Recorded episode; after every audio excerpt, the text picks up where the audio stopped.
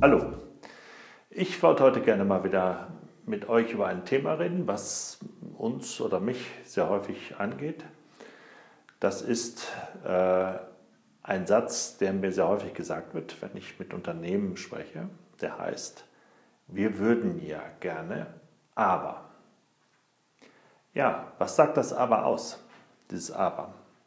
Eigentlich sagt es mir, dass es hier auf der Gegenseite von dem Unternehmer, von den Ansprechpartnern, von dem Konzern oder auch äh, welches äh, Bereich es auch ist, ein Angstgefühl da ist oder beziehungsweise Ängste dort sind.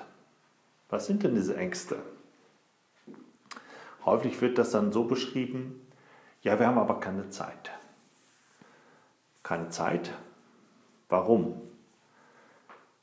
ja, unsere Mitarbeiter sind alle in Prozessen eingebunden. Diese Prozesse äh, sind nicht äh, aufbrechbar zurzeit.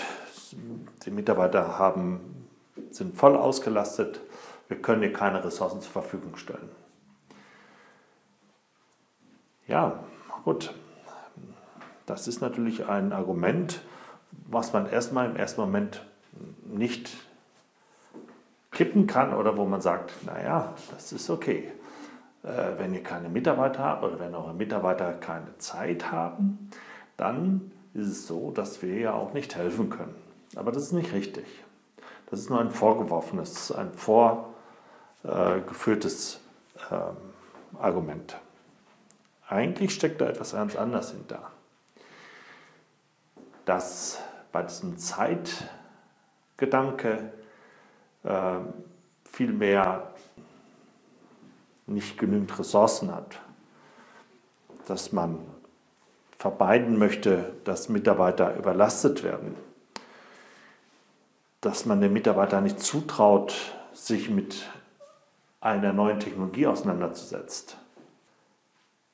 Das Management selber Angst hat, sich mit der neuen Technologie auseinanderzusetzen. dass sie davor scheuen, neue Prozesse einzuführen, dass es Widerstände geben wird. Wir haben, machen das doch schon seit 20 Jahren so und vor 10 Jahren brauchten wir das auch nicht. Wir wissen doch, was wir tun. Das sind alles Argumente, die dann von Mitarbeitern, Abteilungen kommen, die natürlich auch ihre Ängste haben. Der Mitarbeiter ist klar, die Abteilung sieht natürlich, dass durch neue Technologien sie vielleicht transparenter werden, dass die, dieser Ist-Zustand, der heute da ist, äh, öffentlich gemacht wird und dadurch eben die Strukturen ganz anders betrachtet werden. Das sind alles Ängste, die wir sehen. Was kann man tun? Als erstes sollte das Management sich natürlich im Klaren sein,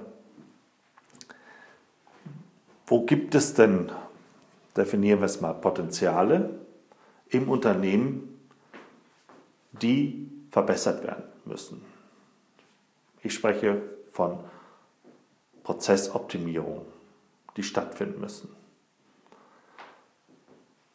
Häufig ist es so, dass dieser Ist-Zustand sich so darstellt. Prozesse laufen nicht rund. Aufgaben werden oder können nicht definiert werden. Informationen sind mehrfach gespeichert, werden an verschiedenen Stellen benötigt. Informationen gehen verloren oder treffen nicht dort ein, wo sie eintreffen müssen. Aufgaben, Tätigkeiten, Termine, Projekte sind nicht mehr managebar. Man hat kaum einen Überblick, was dort ist. Gebe mal so einen Klassiker als Beispiel, das E-Mail. E-Mail ist der größte Zeitfresser in den Organisationen. Jetzt kann man natürlich sagen, ja, hm, da müssen wir was tun und wir müssen dort äh, den Mitarbeitern genaue Vorgaben machen, wir müssen ihnen sagen, was er tun darf und was nicht. Das ist vielleicht eine Maßnahme, die von den 100% Zeitfressern vielleicht 10% bringen. Hier ist ganz klar gefragt, Prozess, Prozessbetrachtung. Das E-Mail ist eine Technologie, die vor 10, 15 Jahren schleichend in das, in das Unternehmen hineingegangen ist. Wir hatten schon mal so eine Situation vor 20 Jahren, 30 Jahren, wo es auch eine neue Technologie gegeben hat, die nannte sich Fax. Hier war es etwas anders. Hier hat man sich genau Gedanken gemacht, wo das Fax in welchen Prozessen eingebunden wird und für welchen Bereich es zuständig ist, wie die Dokumentation und der Informationsfluss dabei ist und welchen Stellenwert dieses Fax auch hat. Dort hat man Prozesse abgebildet, wo man gesagt hat, ja, wir können den Bestellprozess hier wesentlich verkürzen und wir einigen uns darauf, ein eingehendes Fax, wo drauf steht, wir bestellen, ist ein eindeutiges Dokument, was wir akzeptieren und womit wir das in unseren Prozess einbinden können. Wo das E-Mail kam, wurde nicht genau betrachtet. Wo können wir es einsetzen? Wo tut es so gut? E-Mail hat neue Funktionen gebracht solche Funktionen, die das Unternehmen liebt, wie CC setzen, BC setzen. Naja, ich habe ein E-Mail hier, ich will hier was informieren oder ich habe ein E-Mail bekommen. Jetzt muss ich erstmal sofort äh, das Unternehmen unterrichten, dass dieses E-Mail eingegangen ist und bei mir gelandet ist.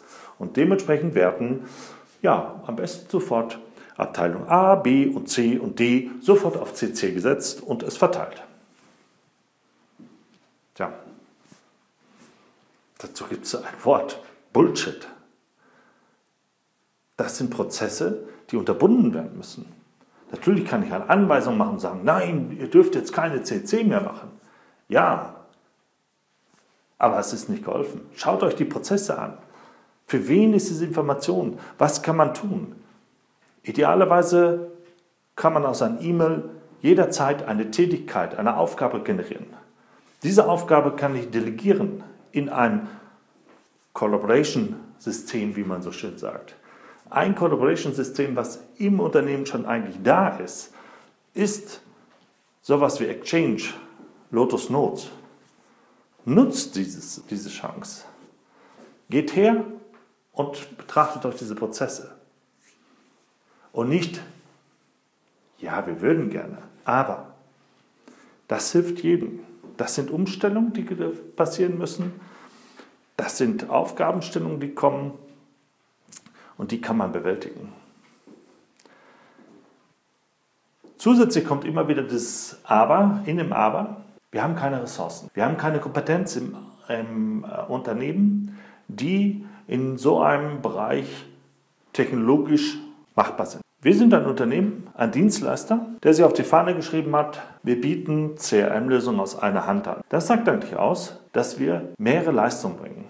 Wir bringen Beratung, wir bringen Management und wir bringen Coaching. Was sagt das aus? Bei der Beratung sind wir natürlich dabei, Prozesse zu gestalten, Prozesse zu definieren, Teams zu bilden, Strukturen zu schaffen, Konzepte erarbeiten, mit ihnen erarbeiten, auch Vorgaben zu machen. Bei dem Management ist es so, dass wir durchführen.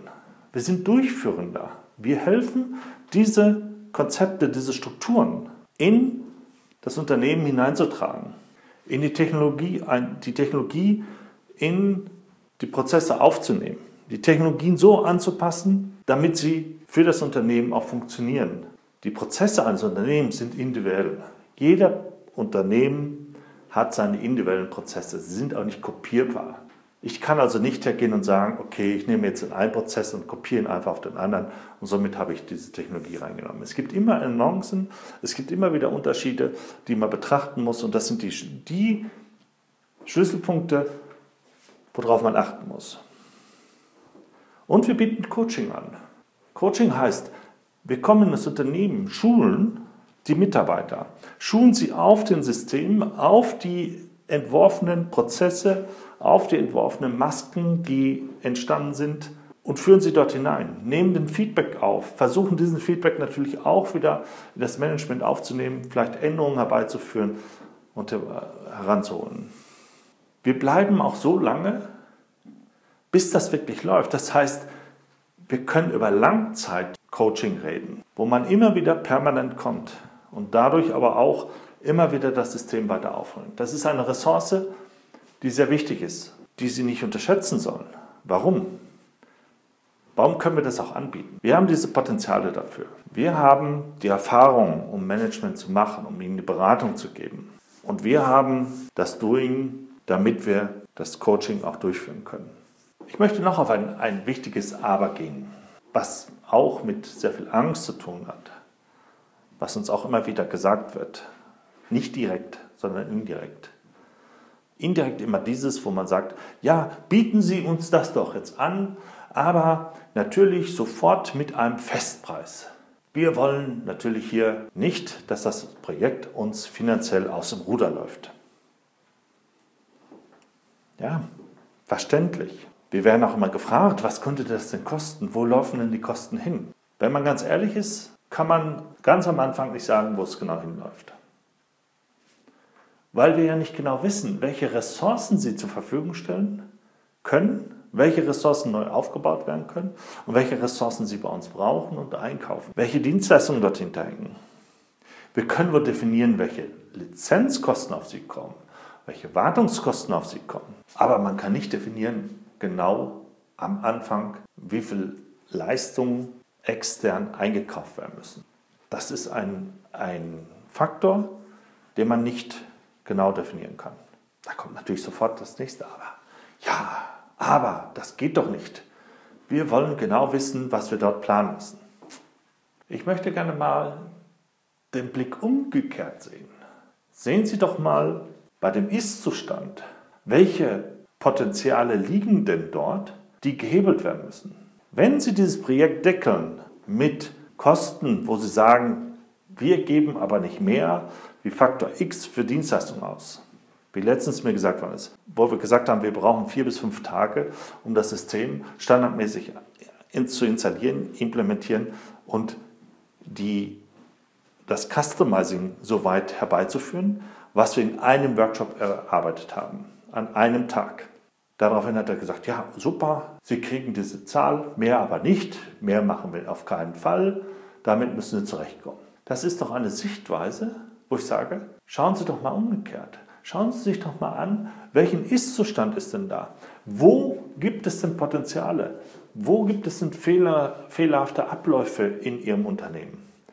Wo sind denn Aufgaben, Tätigkeiten, Termine, Projekte, die Ihnen aus dem Ruder laufen? Wie viel Potenzial liegt denn dabei?